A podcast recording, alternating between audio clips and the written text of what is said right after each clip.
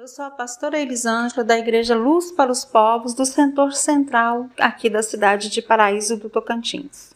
E estou aqui nesse momento onde nós estamos iniciando o estudo do livro de Neemias. Hoje nós iremos estudar o capítulo 1. Neemias ele foi copeiro do rei persa Ataxerxes I e posteriormente o governador de Jerusalém, responsável por reconstruir os muros da cidade. A história de Neemias está registrada no livro que traz seu nome. Esse livro do Antigo Testamento é a única fonte de referência que nos ajuda a saber mais sobre quem foi Neemias. Porém, ele nos fornece detalhes importantes para que possamos compreender a atuação desse homem levantado por Deus para executar um trabalho tão importante no período após o cativeiro babilônico. Vamos à leitura do capítulo 1. Palavras de Neemias, filho de Acalias. Ora, sucedeu no mês de Quisleu, no ano vigésimo, estando eu em Suzã, a capital, que veio a Hanani, um de meus irmãos, com alguns de Judá, e perguntei-lhes pelos judeus que tinham escapado e que restaram do cativeiro acerca de Jerusalém. Eles me responderam: Os restantes que ficaram do cativeiro lá na província estão em grande aflição e opróbrio. Também está derribado o muro de Jerusalém e as suas portas queimadas a fogo. Tendo eu ouvido essas palavras, sentei-me e chorei, e lamentei por alguns dias, e continuei a jejuar e orar perante o Deus do céu. E disse: Ó Senhor Deus do céu, Deus grande e temível, que guardas o pacto e usas de misericórdia para com aqueles que te amam e guardam os teus mandamentos. Estejam atentos os teus ouvidos e abertos os teus olhos para ouvires a oração do teu servo, que eu hoje faço perante ti, dia e noite, pelos filhos de Israel, teus servos, confessando eu os pecados dos filhos de Israel que temos cometido contra ti. Sim, eu e a casa de meu pai pecamos. Na verdade, temos procedido perversamente contra ti e não temos guardado os mandamentos, nem os estatutos, nem os juízos, os juízos que ordenastes a teu servo Moisés. Lembra-te, pois, da palavra que ordenastes a teu servo Moisés, dizendo: se vós transgredirdes, eu vos espalharei por entre os povos. Mas se vós converterdes a mim e guardardes os meus mandamentos e os cumprirdes, ainda que os vossos rejeitados estejam na extremidade do céu, de lá eu os ajuntarei e os trarei para o lugar que tenho escolhido para ali fazer habitar o meu nome. Eles são os teus servos e o teu povo que resgataste com o teu grande poder e com a tua mão poderosa. Ó Senhor, que estejam atentos os teus ouvidos à oração do teu servo e à oração dos teus servos que se deleitam em temer o teu nome e fazer prosperar hoje o teu servo e dar-lhe graça perante este homem. Eu, então, era o copeiro do rei. A história de Neemias, o copeiro. Neemias era filho de Ecalias e fazia parte da geração de descendentes daqueles que foram levados para a Babilônia pelo rei Nabucodonosor. Após a queda do Império Babilônico, diante do medo persa, isso fazia dele assim, um membro da corte real que possuía grande influência e prestígio devido à sua proximidade com o rei e à confiança que ele desfrutava, já que seu trabalho não envolvia apenas escolher o vinho do rei, mas evitar que o rei fosse envenenado. O nome Neemias significa o Senhor consolou. Amém? No vigésimo ano de reinado de Ataxerxes, entre novembro e dezembro de 446 a.C., Neemias recebeu notícias sobre a situação em que Jerusalém se encontra e a miséria do seu povo. Além disso, ele também ficou sabendo que os muros da cidade estavam destruídos e seus portões queimados. Isso fez com que Neemias ficasse bastante angustiado e ele jejuou e orou pedindo pela misericórdia de Deus. A primeira reação de Neemias ao ouvir as notícias do povo que havia sobrado em Jerusalém foi assentar-se e chorar. Amados, essa reação é algo natural para uma pessoa que está passando por um momento de grande angústia e sofrimento. O choro, muitas vezes, é expressão de dor que se encontra no seu coração. É diante de um acontecimento triste, de uma notícia triste ou até mesmo de angústias que você vai guardando no seu coração. Aí às vezes o choro coloca para fora a dor interna do coração, os sentimentos de tristeza e angústia, e é uma reação natural do corpo para livrar-se de uma carga emocional. Entretanto, após aliviar o seu coração, que foi aquele choro, aquele lamento, aquele clamor, Neemias mostra uma atitude nova. Ele jejua e ora perante o Senhor. Neemias não se deixou dominar pela tristeza, não permitiu que o desespero tomasse conta do seu coração. Ele reagiu porque sabia que seu choro não resolveria a crise que se apresentava diante dele. Apesar da tristeza, da angústia, ele não se deixou dominar por nenhum desses sentimentos. Amados, existem dois sentimentos que podem tornar uma pessoa derrotada antes mesmo dela tentar uma solução. O desespero e o pavor é quando você deixa de olhar para o céu, deixa de olhar para Deus e começa a olhar para os lados e você enxerga somente as circunstâncias e os seus problemas. Uma pessoa que se deixa dominar pelo desespero, pelo pavor, ela pode ser derrotada diante da adversidade, sem nem mesmo tentar uma solução, porque seus talentos, seus dons, seu potencial de ser criativo e irracional é subjugado pelo sentimento que tomou a sua alma. Então, dessa forma, mesmo questões simples podem se tornar muito complexas e causas pequenas ficam grandes e sem solução. Amados, Neemias chorou, o que é uma reação natural, mas ele não se deixou tomar pelo desespero nem pelo pavor. Ele teve autocontrole, o domínio próprio, que é um dos frutos do Espírito Santo. Se você ler lá em Gálatas 5, do 22 ao 23. Isso se refere a dominar esses sentimentos que tentam desestabilizar nosso estado natural. O desespero cega a pessoa, anula suas forças e o seu potencial. Por isso, nós não devemos permitir que esse sentimento nos domine. Devemos desenvolver o fruto do domínio próprio e acreditar que sempre, sempre, que para o Senhor não há impossível. O que é impossível para nós é possível para o nosso Deus.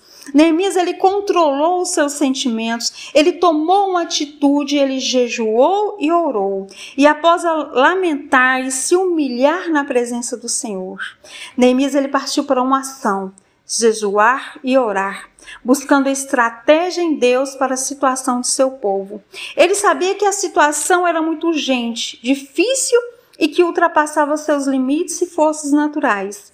Dessa maneira, clamou ao Senhor, buscando força, estratégia e capacitação para realizar o que era necessário para ajudar seus irmãos. Amados e amadas, Neemias, mesmo servindo na corte real, mesmo tendo uma vida confortável, mesmo tendo favores do rei, ele amava e se importava com seus irmãos. Por isso mesmo, quando Hanani o notificou sobre a situação miserável em que se encontravam os exilados, Neemias ficou devastado. Ele chorou, lamentou e jejuou por dias. Neemias é um grande exemplo, amados, de amor ao próximo. Assim como Ezra, ele não pensava apenas em si, ele pensava no sofrimento dos seus irmãos. E isso é o tipo de atitude que o Senhor Deus espera de nós como cristãos. Amém? Fica aí o nosso estudo de hoje de Neemias, capítulo 2. No próximo post, nós vamos estar dando continuidade ao estudo no capítulo 2. Esse foi o capítulo 1. Amém? Graça e paz, eu sou a pastora Elisângela da Igreja Luz para os Povos, do centro daqui da cidade de Paraíso, Tocantins. E essa noite eu estou dando continuidade ao nosso estudo do livro de Neemias. Hoje nós vamos estudar o capítulo 2. Vejamos o versículo 1. Sucedeu, pois, no mês de Nissan, no ano vigésimo do rei Ataxerxes, que estava posto vinho diante dele, e eu peguei o vinho e o dei ao rei, porém eu nunca estivera diante dele. Versículo 2. E o rei me disse: Por que estás triste o teu rosto, pois não estás doente? Não é isto senão tristeza de coração? Então temi sobremaneira. Nissan corresponde entre março e abril em nosso calendário. Então Neemias, triste diante do rei, quatro meses depois de ouvir o relatório de seu irmão Hanani sobre Jerusalém. Ele teve uma atitude e suas orações foram ouvidas. Amados, quando levamos nossos pensamentos ao Senhor, deixamos de enxergar as circunstâncias e colocamos tudo nas mãos do Senhor, ele nos dá estratégias transformadoras. Ele, então Neemias não se conformou e buscou ao Senhor e Deus criou as, criou as situações ideais para que tudo isso se transformasse. Quando estava servindo o rei, Ataxerxes percebeu seu rosto triste o que para ele foi uma grande surpresa, mas como diz Neemias, nunca antes eu tinha estado triste na presença dele. Então o rei percebeu a expressão melancólica de Neemias e concluiu que esta era causada pela tristeza de coração e não por uma doença física. O rei amava Neemias e se importou com sua dor a ponto de perguntar-lhe o que estava acontecendo. As orações de Neemias começaram a surtir efeito e a oportunidade foi criada. Com o direcionamento de Deus, Neemias expôs a sua situação ao rei. Se for do agrado do rei, e se eu, o teu servo, puder contar com a sua benevolência, que ele me deixe ir à cidade onde os meus pais estão enterrados em Judá, para que eu possa reconstruí-lo. Após a sua oração silenciosa, que nós vemos no versículo 4, e o rei me disse: Que pedes agora? Então orei ao Deus dos céus. Neemias ele falou ousadamente, pedindo permissão para deixar o palácio real e viajar para Jerusalém, a fim de reconstruir o muro da cidade. Ele mencionou os, sepulcros do seu pai, dos seus pais, lá no versículo 3. Apesar de não ter sido essa sua principal preocupação, provavelmente foi por algo que ele pensou ser importante para o rei. Contudo, amados, ele é um servo dedicado e o rei não pôde deixar de contar com ele, por isso em seguida veio a pergunta: Quanto tempo levará a viagem? Quando você voltará? Então marquei um prazo com o rei e ele concordou que eu fosse.